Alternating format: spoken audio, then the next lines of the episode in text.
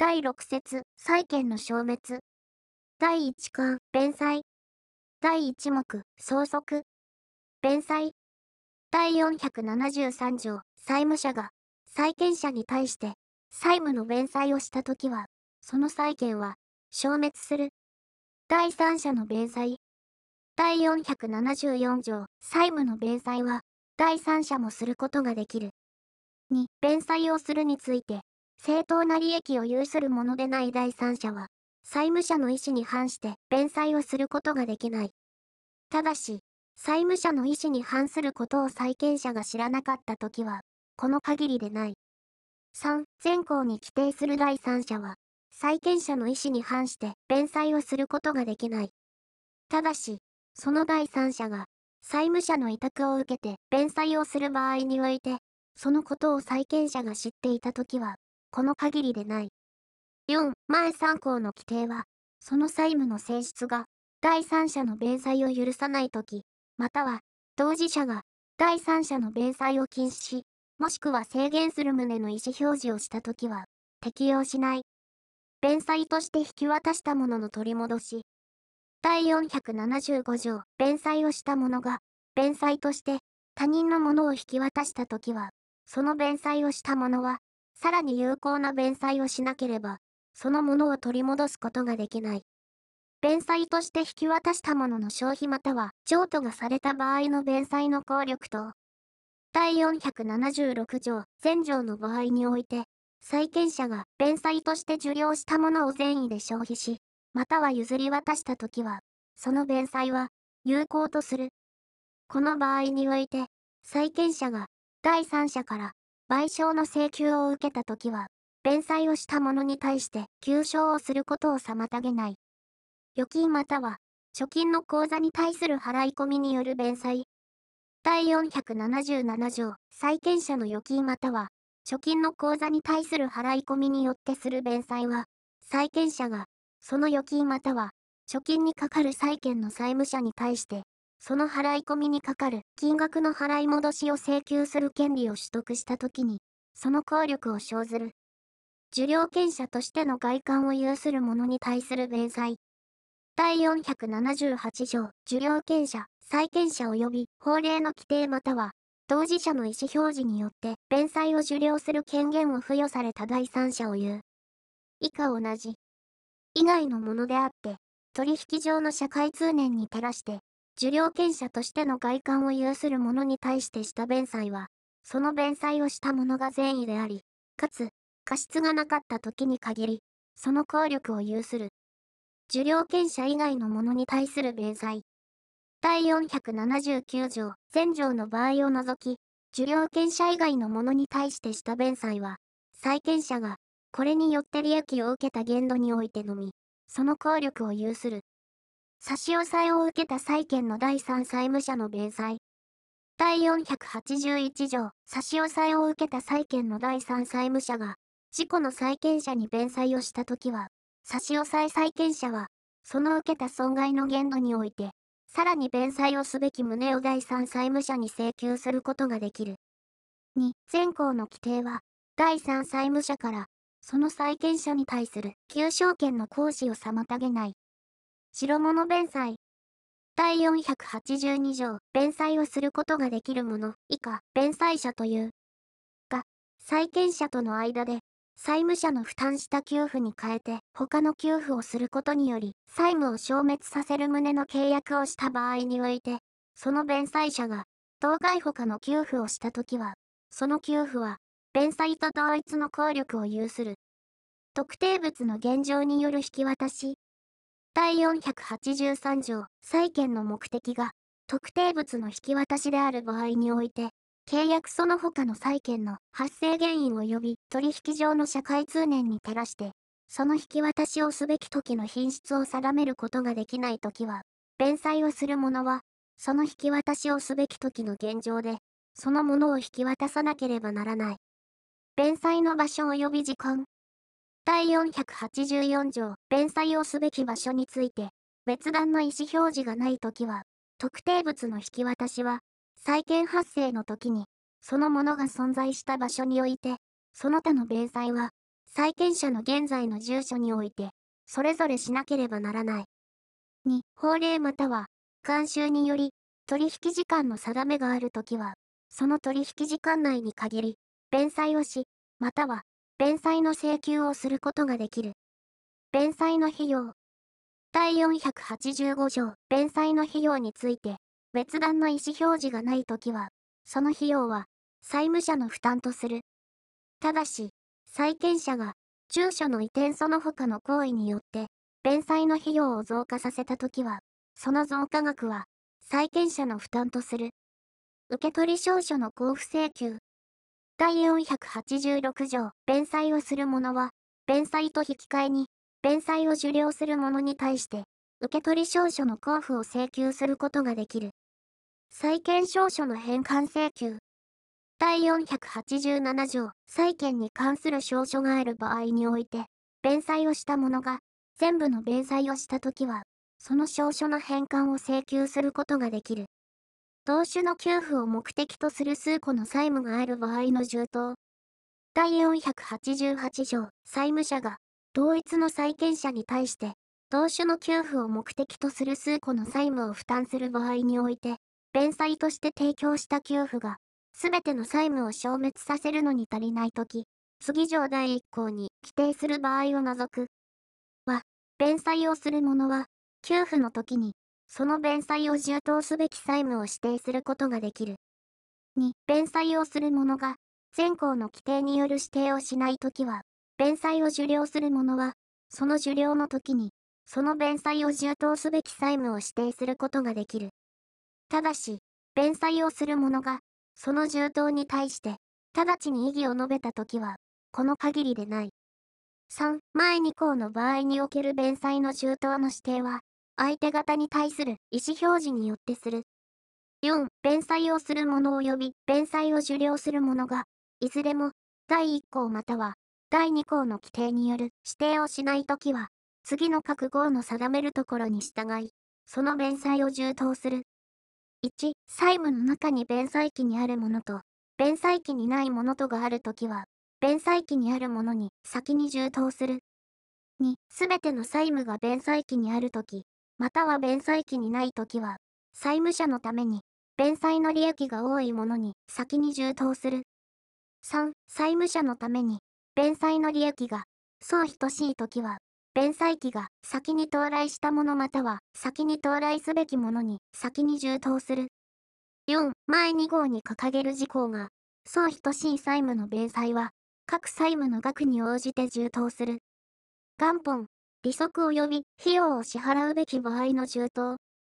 第489条、債務者が、1個または、数個の債務について、元本のほか、利息及び費用を支払うべき場合、債務者が数個の債務を負担する場合にあっては、同一の債権者に対して、同種の給付を目的とする数個の債務を負担するときに限る。において、弁済をする者が、その債務の全部を消滅させるのに足りない給付をしたときは、これを、順次に、費用、利息及び元本に充当しなければならない。2、前条の規定は、全項の場合において、費用、利息または元本のいずれかのすべてを消滅させるのに足りない給付をした時について準用する。合意による弁済の充当。第490条、前2条の規定にかかわらず、弁済をする者と弁済を受領する者との間に、弁済の充当の順序に関する合意があるときは、その順序に従い、その弁済を充当する。数個の給付をすべき場合の充当。第491条、1個の債務の弁済として、数個の給付をすべき場合において、弁済をする者が、その債務の全部を消滅させるのに足りない給付をしたときは、前3条の規定を準用する。弁済の提供の効果。第492条、債務者は、弁済の提供の時から、債務を履行しないことによって、生ずべき責任を免れる。弁済の提供の方法。第493条、弁済の提供は、債務の本旨に従って現実にしなければならない。ただし、債権者が、あらかじめその受領を拒み、または、債務の履行について、債権者の行為を要するときは、弁済の準備をしたことを通知して、その受領の催告をすれば足りる。第2目、弁済の目的物の供託。供託。第494条、弁済者は、次に掲げる場合には、債権者のために、弁済の目的物を供託することができる。この場合においては、弁済者が供託をしたときに、その債権は、消滅する。1、弁済の提供をした場合において、債権者が、その受領を拒んだとき。2、債権者が弁済を受領することができないとき。2、弁済者が債権者を確知することができないときも、前項と同様とする。ただし、弁済者に過失があるときは、この限りでない。供託の方法。第495条、前条の規定による供託は、債務の履行地の供託所にしなければならない。2、供託所について、法令に特別の定めがない場合には、裁判所は、弁済者の請求により、供託所の指定及び、供託物の保管者の選任をしなければならない。3、前条の規定により、供託をした者は、地帯なく、債権者に、供託の通知をしなければならない。供託物の取り戻し。第496条、債権者が供託を受諾せず、または供託を有効と宣告した判決が確定しない間は、弁済者は、供託物を取り戻すことができる。この場合においては、供託をしなかったものとみなす。2、前項の規定は、供託によって、質権または抵当権が消滅した場合には、適用しない。供託に適しないものと、第497条、弁済者は、次に掲げる場合には、裁判所の許可を得て、弁済の目的物を競売に付し、その代金を供託することができる。1、そのものが供託に適しないとき。2、そのものについて、滅失、損傷その他の自由による顧客の低落の恐れがあるとき。3、そのものの保存について、過分の費用を要するとき。4、前3号に掲げる場合のほか、そのものを供託することが困難な事情があるとき。供託物の還付請求と、第498条、弁済の目的物または、前条の代金が供託された場合には、債権者は、供託物の還付を請求することができる。2、債務者が債権者の給付に対して弁済をすべき場合には、債権者は、その給付をしなければ、供託物を受け取ることができない。第3目、弁済による代位。弁済による代位の要件。第499条、債務者のために弁済をした者は、債権者に代位する。第500条、第467条の規定は、前条の場合、弁済をするについて、正当な利益を有する者が債権者に代位する場合を除く。について準用する。弁済による代位の効果。第501条、前2条の規定により、債権者に代位した者は、債権の効力及び担保として、その債権者が有していた一切の権利を行使することができる。2、前項の規定による権利の行使は、債権者に代位した者が、自己の権利に基づいて、債務者に対して求償をすることができる範囲内、保証人の一人が、他の保証人に対して債権者に代位する場合には、自己の権利に基づいて、当該他の保証人に対して求償をすることができる範囲内に限り、することができる。3、第1項の場合には、前項の規定によるほか、次に掲げるところによる。1、第3取得者、債務者から担保の目的となっている財産を譲り受けたものを言う。以下、この項において同じ。保証人及び物情保証人に対して債権者に代位しない。2、第3取得者の一人は、各財産の価格に応じて、他の第3取得者に対して債権者に代位する。3、迷号の規定は、物情保証人の一人が他の物情保証人に対して債権者に代位する場合について準用する。4. 保証人と物情保証人との間においては、その数に応じて債権者に代位する。ただし、物情保証人が数人あるときは、保証人の負担部分を除いた残額について、各財産の価格に応じて、債権者に代位する。5、第三取得者から、担保の目的となっている財産を譲り受けた者は、第三取得者とみなして、第1号及び第2号の規定を適用し、物情保証人から担保の目的となっている財産を譲り受けた者は、物情保証人とみなして、第1号、第3号及び前号の規定を適用する。一部弁済による代位。第502条、債権の一部について代位弁済があったときは、代位者は、債権者の同意を得て、その弁済をした価格に応じて、債権者と共に、その権利を行使することができる。2、前項の場合であっても、債権者は、単独で、その権利を行使することができる。3、前2項の場合に、債権者が行使する権利は、その債権の担保の目的となっている財産の売却代金その他の当該権利の行使によって得られる金銭について、代位者が行使する権利に優先する。4、第1項の場合において、債務の不履行による契約の解除は、債権者のみがすることができる。この場合においては、代位者に対し、その弁済をした価格及び、その利息を償還しなければならない。債権者による債権証書の交付と、第503条代位弁済によって、全部の弁済を受けた債権者は、債権に関する証書及び事故の占有する担保物を代位者に交付しなければならない。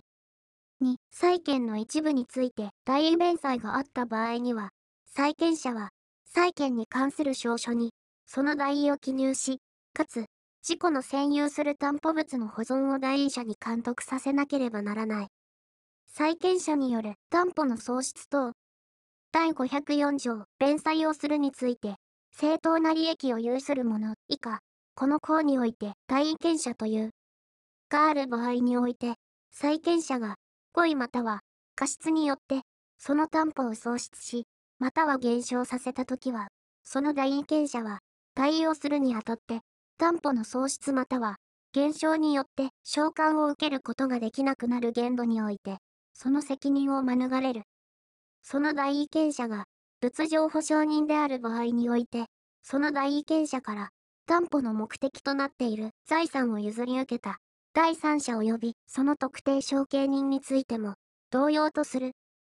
2、前項の規定は、債権者が担保を喪失し、または減少させたことについて、取引上の社会通念に照らして、合理的な理由があると認められるときは、適用しない。以上、弁済。キリタンでした。